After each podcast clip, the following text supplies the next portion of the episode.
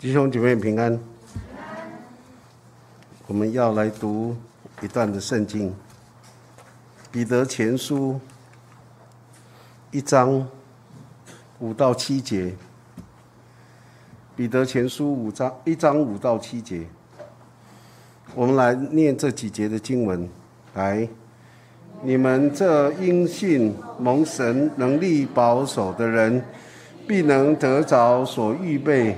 到末世要显现的救恩，因此你们是大有喜乐。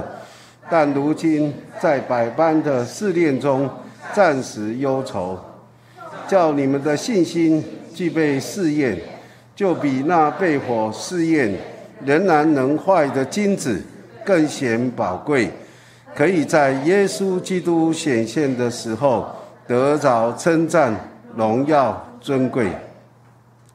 我们要再来读一次，再来读一次，慢慢的读，慢慢思想神话语的啊内容。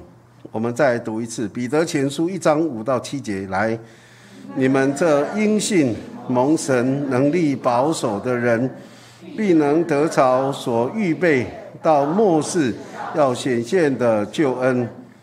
因此，你们是大有喜乐。但如今在百般的试炼中，暂时忧愁，叫你们的信心既被试验，就比那被火试验仍然能坏的金子更显宝贵，可以在耶稣基督显现的时候得着称赞、荣耀、尊贵。我们一起来祷告：主啊，我们。在这地上都是软弱的，主啊，我们都是卑微的。主啊，若不是你的救恩临到我们的身上，主啊，若不是你的大能彰显在我们的身上，主啊，我们没有一个人是不一样的。不管是聪明的、愚拙的，主啊，不管是尊贵的或者是卑贱的，主啊，我们都是像虫、像畜类一般。主啊，唯有在你的里面，主啊，我们的身份才显得尊贵。主啊，唯有在你的救恩的当中，主啊，我们这个人才是一个蒙爱的，才是一个蒙恩的。主啊，帮助我们，帮助我们，可以竭力的进入到你救恩的里面。主啊，得着你所要给我们的荣耀、尊贵和称赞。主啊，也让我们，主啊，真的是。不只是在这救恩的当中来享受这一切，更让我们在信心经过考验的时候，我们仍然是大有喜乐的、大有盼望的，因为你的爱浇灌在我们的身上。主啊，我们在你的面前恳求你保守我们对你的信。主啊，不管在什么样的环境里面，以至于主让这个信能够更加的像银子被火试验一样的精纯。我们在你的面前向你献上我们的祷告，祈求奉靠耶稣基督的名，阿门。中国人说，人生不如意十有八九。当然，这不是用现代的统计学的方式去评估出来的，这是根据人生的经验跟人生的感觉，我们觉得人生不如意十有八九。其实这也不是什么新闻，因为在约翰福音十六章三十三节，耶稣也说了这样一段的话。我们来读这一节经文。来，耶稣说：“我将这些事告诉你们，是要叫你们在我里面有平安。在世上你们有苦难，但你们可以放心，我已经胜了世界。”耶稣他早就告诉我们在世上我们会有苦难。可是我们可以放心，因为耶稣已经胜了世界，所以他要叫我们在他的里面有平安。对一般的人而言，人生的苦难或者是不如意，是命运使然，所以我们常常啊会对自己所遇见的一些情况，或者是别人所遭遇的一些事情，我们说这就是人的命嘛。每一个人的命不一样。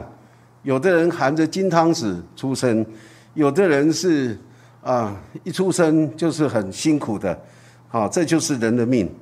可是这是一般人的看法，对基督徒而言，人生的不如意或世上的苦难，是上帝的美意，是神的熬炼。彼得前书一章五到七节，我们刚刚所读的经文里面告诉我们，我们这因信蒙神能力保守的人，我们是因信呐，然后又蒙神的能力保守的人，必能得着所预备到末世要显现的救恩，就是上帝所预备要给我们的啊，所以这是我们的一个嗯，可以说是一个命定，或者说可以是神。早就预备好的这样一个恩典哈，但是呢，我们在这样的一个过程当中，我们虽然是大有喜乐，可是，在百般的试炼中，暂时的忧愁，叫我们的信心既然被试验，就比那被火试验仍然能坏的金子更显得宝贵，可以在耶稣基督的时候显现的时候得着称赞、荣耀、尊贵。上帝让基督徒在世上面对苦难，是要熬炼人对神的信心。虽然在人的角度来说，我们常常遇见苦难，不知道为什么，不知道那原因是什么。那我们常常觉得怎么这么可怜，怎么这么辛苦？可是呢，对基督徒来说，每一件发生在我们身上的事情都不会是偶然的，都有上帝的美意在这当中。上帝让我们面对。经历世上的苦难，是要熬炼我们对神的信心。就是在这些的苦难当中，我们对上帝是不是仍然有信心、有相信的心？相信这一切都是上帝在做主，相信神在掌权，相信他一定有他的美意，让这些的啊苦难的经历临到我们的身上。我们相信神仍然坐着为王吗？所以，当我们面对这样的一个信心被熬炼的时候，神的目的就是要使人可以在耶稣基督显现的时候得着称赞、荣耀、尊贵，并且要得着神在末世要显现给我们的救恩，很有盼望的。可是也也很辛苦的，因为在苦难中那个过程是非常非常的辛苦的。上帝怎么样熬炼人呢？在圣经里面诗篇六十六篇十到十二节这样告诉我们：“他说，神啊，你曾试验我们，熬炼我们，如熬炼银子一样。你使我们进入网罗，把重担放在我们的身上，使人坐车嘎我们的头。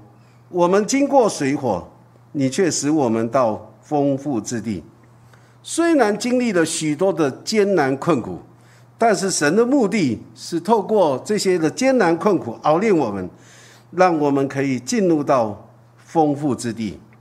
所以，我们以前刚信主的时候唱过的一首诗歌说：“葡萄不压榨怎么样？怎么怎么能够成为酒？橄榄若不压榨，怎么能够成为油？所以，经过压榨以后，这个葡萄变为葡萄酒。”这个橄榄，这个压榨以后就变成橄榄油，啊，都是神所要使用的，所以上帝容许这些的压榨临到相信他的人身上。那上帝熬炼人有四个过程，第一个就是进入网罗，第二个就是承受重担，第三个头被车嘎过去，第四个经过水火。进入网罗呢，就是让人进入到一种处境的里面，四维都是樊篱，不得自由。这是进入到网罗里面，承受重担呢，就是当让人承有那种沉重的压力在人的身上，那这个压力呢，你想挣脱也没有办法挣脱。然后头被车嘎过去，就是好像突然被车撞一样，那个突然来的冲击，满受羞辱。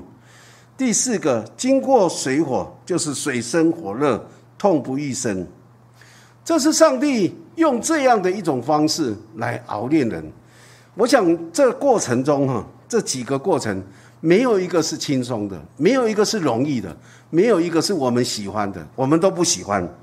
可是上帝却容许这样的一种情景临到我们的身上。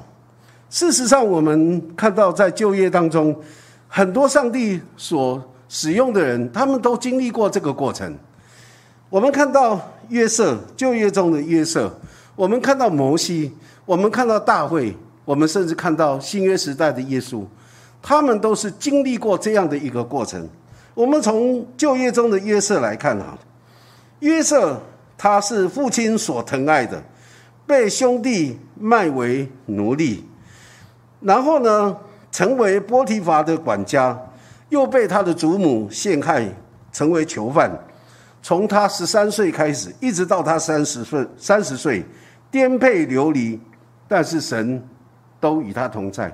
虽然那个过程是好像走楼梯下来一样，父亲所爱的，然后就被哥哥卖掉为奴隶，然后成为波提法的管家，稍微好一点，又被祖母陷害到成为囚犯。然后在监狱里面，哈过那种苦日子，我们看见这个过程颠沛流离，但是上帝都一直与约瑟同在。最后呢，他成为埃及的宰宰相，在大饥荒当中保存雅各的家族得以延续，得以延续。哈，在诗篇啊一百零五篇十六到二十二节这样的描述约瑟。诗篇一百零五篇十六节说：“神命饥荒降在那地上，将所倚靠的粮食全行断绝。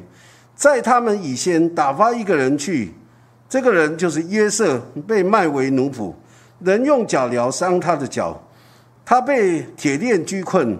耶和华的话试炼他，只等到他所说的应验了，王打发人把他解开。”就是治理众民的，把他释放，立他做王家之主，掌管他一切所有的，使他随意捆绑他的承载，将智慧教导他的长老。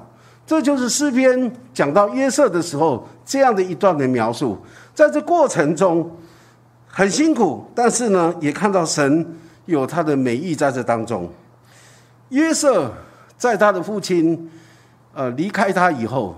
就是他的父亲被上帝接走以后，他的哥哥们就很害怕约瑟会侠怨来报复，因为他们把这个弟弟给出卖了，而且让他很辛苦的过了十几年，从十三岁到三十岁这么辛苦的一个过程，他们很害怕这个约瑟，因为他现在有权了，是宰相，他有有很有那个权利，还有机会可以来修理他的哥哥，所以他们就。来恳求他的哥哥说：“你父亲哈，呃，他要走的时候特别吩咐怎么样怎么样怎么样，讲了一堆好听的话。可是约瑟怎么说呢？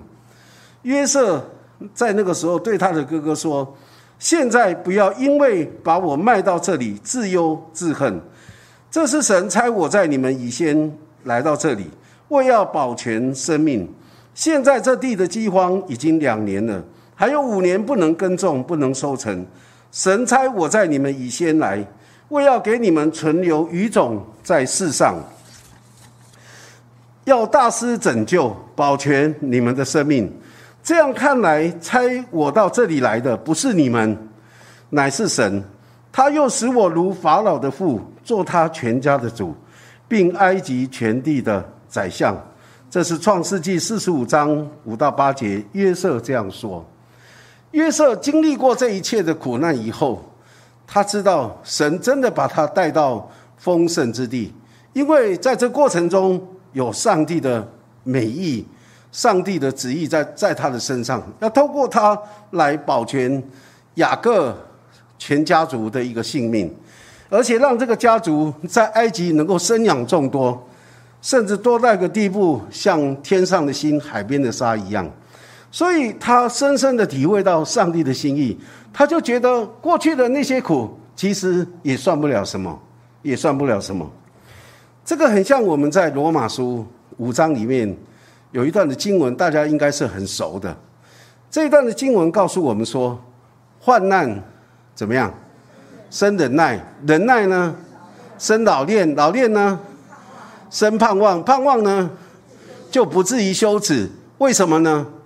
因为神的圣灵把神的爱浇灌在我们的心里面，圣灵把上帝的爱浇灌在我们的心里面，以至于让我们在经历过这些的苦难的时候、患难，哎，我们因为有神的爱同在，我们就可以生忍耐；因为有神的爱同在，我们可以变成老练啊，苦难变成老练，也不觉得怎么样。然后呢，因为有神的爱，以至于让我们可以啊有盼望，而且这盼望。也不至于羞耻，因为要把我们带入到更丰富之地，这就是上帝的美意。那为什么约瑟面对这样的操练，他能够一直挺得住呢？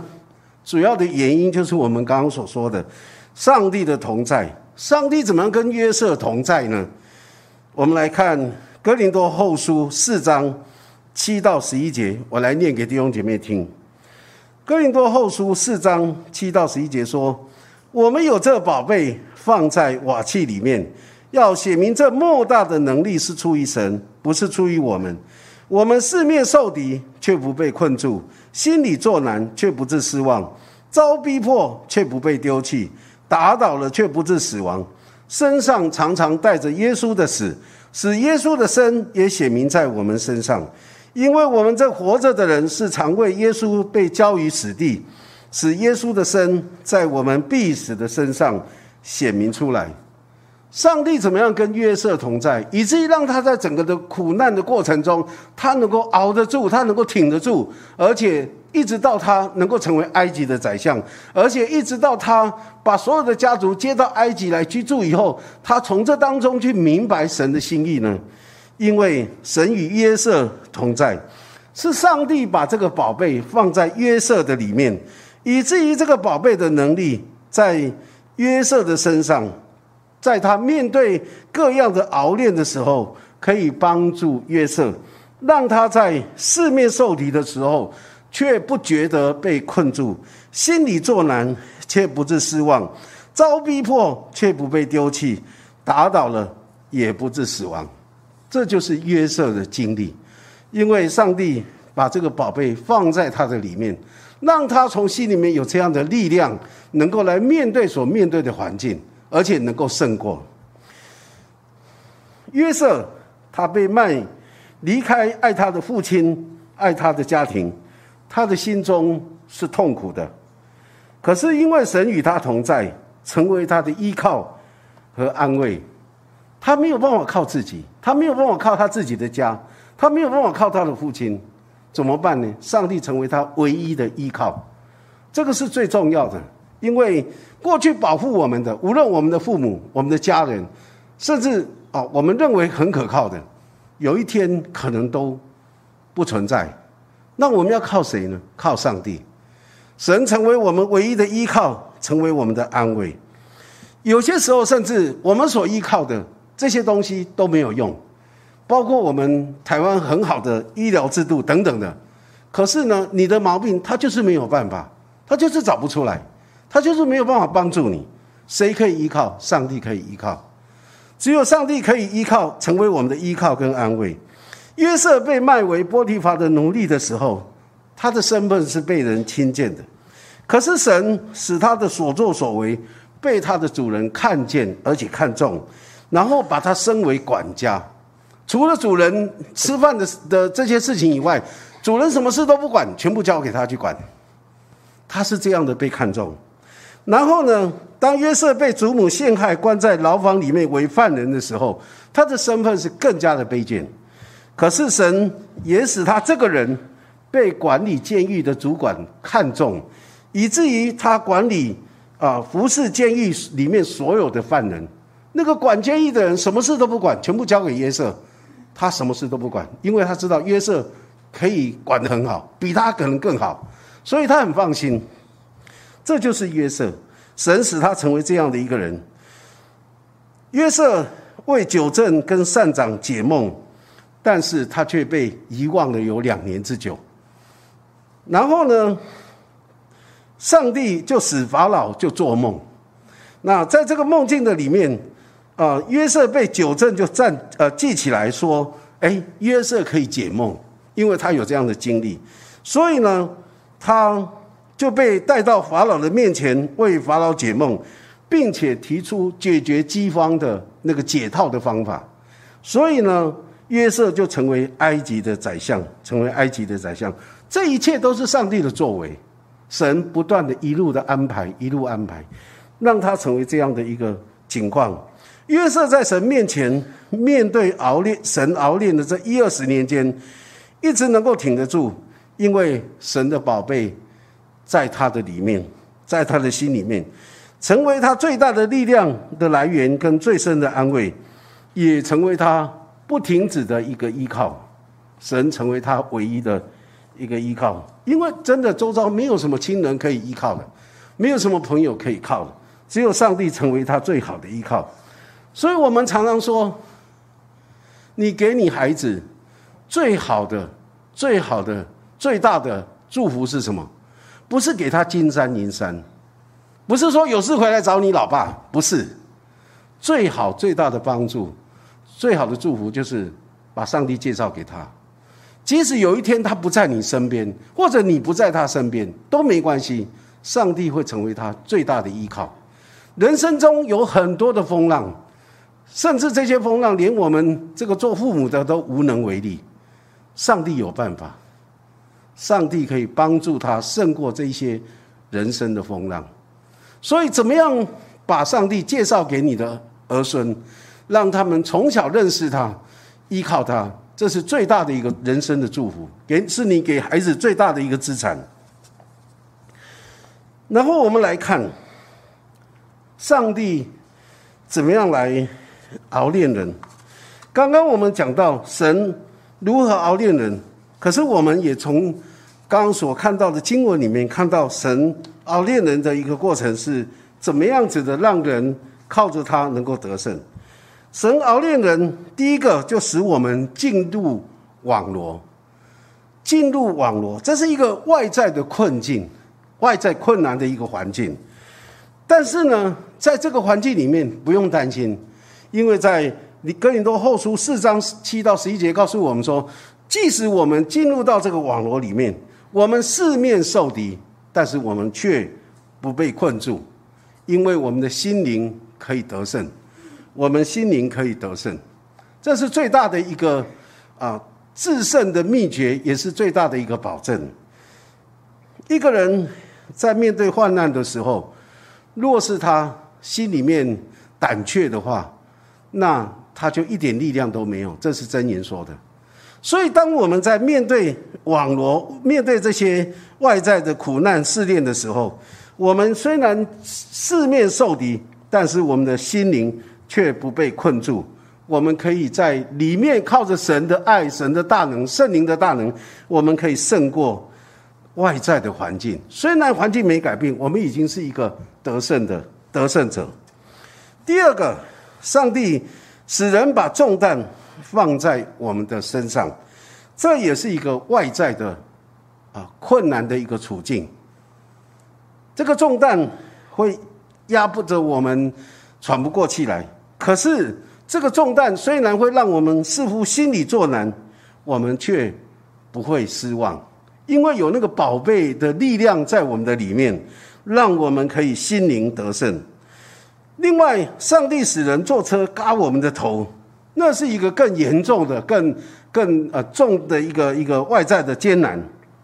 虽然我们遭逼迫，但是我们却不会被丢弃，因为。宝贝与我们同在，神所赐的宝贝在我们的心里与我们同在，使我们能够心灵得胜。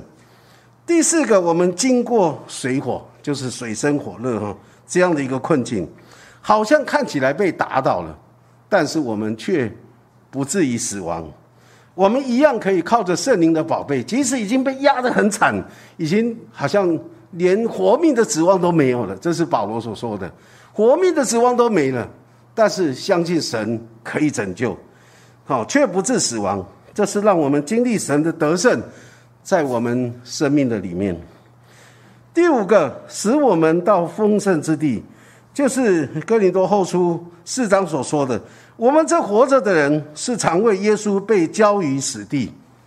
常为耶稣被交于死地的意思，就是我们可能外在的环境不断的碰到很多的艰难困苦，很多的难处。这个就是被教为耶稣的缘故被教于死地。当然，为耶稣的缘故，也是因为这是神容许的，神容许这些事情发生在我们的身上，所以为耶稣的缘故被教育死地。可是耶稣的生，却在我们这必死的身上显明出来。耶稣的生在我们这必死的身上显明出来，就是神的宝贝在我们的里面，让我们靠着主大有能力，可以胜过这外在的必死的环境，外在必死的环境。假如你去看到哥林多后书里面讲到保罗他所经历的那些困苦啊，你就会知道真的是很苦。盗贼有危险，同族的危险，城里的危险，郊外的危险，被打几次，然后又呃事实减去一下，然后经历过很多的啊生死，很多这些困难，在海里漂流一天一昼一夜等等的，这些都是保罗的经历。可是，在这样的一些经历的过程中，他真的是靠着神来得胜，甚至他说：“有谁软弱不软弱？有谁跌倒不焦急呢？”保罗甚至是不但是外面的煎环境的煎熬，还有里头心里头的，呃，为福音为弟兄姐妹的那种煎熬。可是他说靠着神，他都经历过这一切。他靠主得胜，靠主得胜。我想到上帝的大能在人身上的彰显，是真的非常非常的奇妙。我们都知道张文亮老师。就是我们啊，城主的课程蓝玉啊，温玉有蓝天的讲员，他是台大农工系退休的教授。张老师他几年前的时候失去他的孩子，他就一直郁郁寡欢。然后呢，张师母就鼓励他：“你可以开始写书吧。”所以他就写了很多的书。他持续的出了科学大师的求学、恋爱跟理念。我听见石头在歌唱。兄弟相爱汉山河，南丁格与现代护理，法政捍卫者的忧伤跟荣耀，电学之父法拉第的故事等等等等很多，他出了很多这些的啊，他写了很多这些书籍，他去考证，他去不断的寻找资料，他把它汇集成很美的一些见证集，非常的好。二零二二年，就是今年。八月三十一号刚过去没多久，张老师的太太张师母，她安息主怀，也生病了一段时间，治疗了啊一个过程，但是很辛苦。后来她被主接走。那天早上，张师母安息，到下午四点多的时候，张老师就在家附近散步。他自己写着说，他心里面一直很难过。甚至在散步的过程中，他想要冲到马路上，被车撞死算了。你知道那心中的痛啊，真的是非常非常的痛苦。可是当他有这样的一些念头在那里的时候，上帝就把路加福音九章六十二节放在他的心里面。耶稣说：“手扶着犁向后看的人，不配进神的国。”在这一节的经文里面。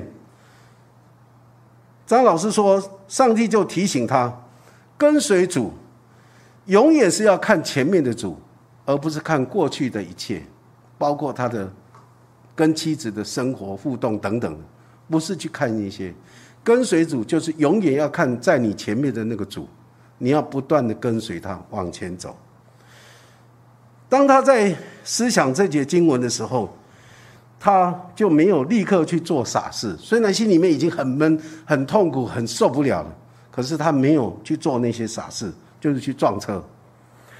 就在这个时候，张老师的学生就打电话来约他说：“等一下要约他一起吃饭，问他在哪里，然后说要跟他一起吃饭。而且他特别，学生特别提醒，跟老师说：‘老师是你要请我，我们一起吃饭，你要请我吃饭。’当然。”张老师是常常请学生吃饭，所以呢，他就答应他的学生。这个学生知道老师因为责任就不会离开，好会在那里等他，让他接他一起去吃饭。嗯，张文亮老师说，主借着一节的经文跟一个小弟兄来帮助他，特别是在他心里最痛苦、最忧伤、最难过的时候。上帝借着一节的经文提醒他要跟随主，然后一个小弟兄来帮助他，因为有事做，他不会去做傻事。张老师继续写他自己妻子过世以后的一些心路历程。他说：“妻子安息以后，九月七号下午，我的朋友邀我去山上散步。我看海、看云、看树、看成群的鸟飞翔，然后吃一些点心。我在路上，贝琴就是他张师母的名字，忽然在我的心里面说：‘阿夫。’”我现在正在天国快乐的唱诗歌，然后张老师就回应说：“很好，很好，我为你高兴。”他心里头的对话，想到他太太，他心里头在跟他对话。他说：“月琴安息以后，他的妻子名字叫呃贝月琴哈，啊去月琴还是背月琴？去月琴哈，背还是去？我我一下没有特别记得哈。”然后呢？他说：“月琴安息以后，我的心中发生我无法说明的变化。我会听到他在我的心中对我说话，甚至与我对话，鼓励我，安慰我。他他有这样的一个经历，有这样的一个感受，他觉得那是很奇妙的，很奇妙。这个时候我才有点体会，夫妻成为一体，这个一体不是只有在有限的时空身体的关系而已。”他说。这个夫妻成为一体，还有更深的关系，是在无限的时空里面。这个是我们现在还活着的人体会不到的。只有当我们另一半不在，可能你会有这样的一个经历或者体会。妻子离开我之后，竟然可以在我生命中跟着我，与我同在。上帝创造夫妻是一体，是一个奥秘，比我以前的想象、体会、经历更深。这是他这时候的一个啊经历。他说：“妻子与主同在，他去天国，我与天国变得更近，我更渴望与主同在。”这是他的体会。当我看到张老师写他的这样的一个心路历程的时候，我就想到教会在几年前有一有一位吕金代吕伯伯，他也是一样，有一天。他就跑到教会来，然后就跟我跟师母说：“说牧师，我要受洗。”我想一位七七八十岁的老先生突然说要来教会，就说我要受洗，让我觉得吓一跳。我说：“为什么你要受洗？”他说：“因为我很想念我太太。过去二十年，他每一天每一个礼拜载他太太去教会。”门口放下他以后，他就回家了。他从来不跟他进教会。虽然在那个过程中，他也跟牧师很熟，因为牧师常常站在门口，啊，欢迎这个弟兄姐妹。可是呢，他从来不进教会。当他太太离开以后，他非常的想念，他希望将来可以跟太太在一起。所以他说，他要来信太太所信的这位上帝，他要信主，他要受洗。我想，这个吕军代理波波。他会说要受受洗信主，他的心情应该是跟张老师这个时候的心情是一样的。他体会到他的太太跟他在一起，所以我常常在想，苦难是神化妆的祝福。虽然苦难真的很苦，可是那个过程却让我们可以经历到神的同在，神的宝贝在我们的身上，而且让我们体会到。这些苦难都有上帝的美意，要带领我们进入到丰盛之地。神的熬炼是要我们得着耶稣基督显现的时候所要我们得着的称赞、荣耀、尊贵，并且要得着神在末世要显现给我们的救恩。这是上帝的应许，这也是上帝的心意。所以，不管我们面对人生的风浪是什么，这些都没有关系。每一个人的风浪都不一样的。但是更重要的，我比较在意的不是那个人生的风浪，因为人生不如意十有八九，这是正常的，这是本来就是这样的。可是最重要的是，当我们在这些的风浪当中，我们有没有去经历到那个宝贝在我们的瓦器里面，使我们四面受敌却不被困住，心里作难却不致失望，遭逼迫却不被丢弃，打倒了也不致死亡。因为这个宝贝的能力要彰显在我们这个瓦器的里面，这是神荣耀的作为。上帝的恩典不是等到将来去天上你才享受得到，上帝的荣耀同在，还有恩典，他的能力是今天你就可以经历到的。假如你在苦难当中一直在那里埋怨、怨天尤人，一直在那个专注在那个苦难上面，那我觉得你实在是太可惜了。因为这么好的恩典就在你的旁边，你可以去领受，你可以去经历，你可以得着。为什么没有去得着呢？我们一起祷告。主啊，我们感谢你。你知道我们每一个人都是不一样的。主啊，我们感谢你，你也在我们每一个人身上的旨意带领都不一样。主啊，从我们认识你那一天开始。主啊，你就在我们身上有你自己美好的旨意，你要引导我们，你要带领我们，你要让我们进入到你丰盛之地。可是，在那之前，主啊，你要让我们先经历一些艰难困苦、被压榨的一个过程，好让我们像葡萄一样被压榨，能够成为美好的葡萄酒；好让我们像橄榄一样被压榨，以至于可以成为那美好的橄榄油。主啊，我们可以成为你合用的器皿。亲爱的主，我们在你的面前向你献上感恩。主啊，求你让我们每一个信靠你的儿女，我们真能够体会主啊你自己的心意，真能够明白你的作为，就像约瑟经历、体会、明白你一切的作为。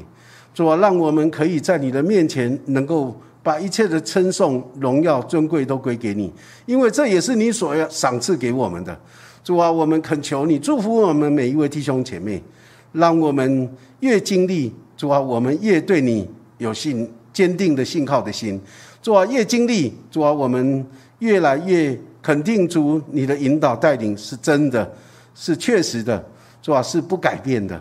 主啊，我们在你的面前恳求你来祝福我们每一位弟兄姐妹。让我们即使身上常常常常带着你的死，我们也让你的身可以在我们的身上彰显出来。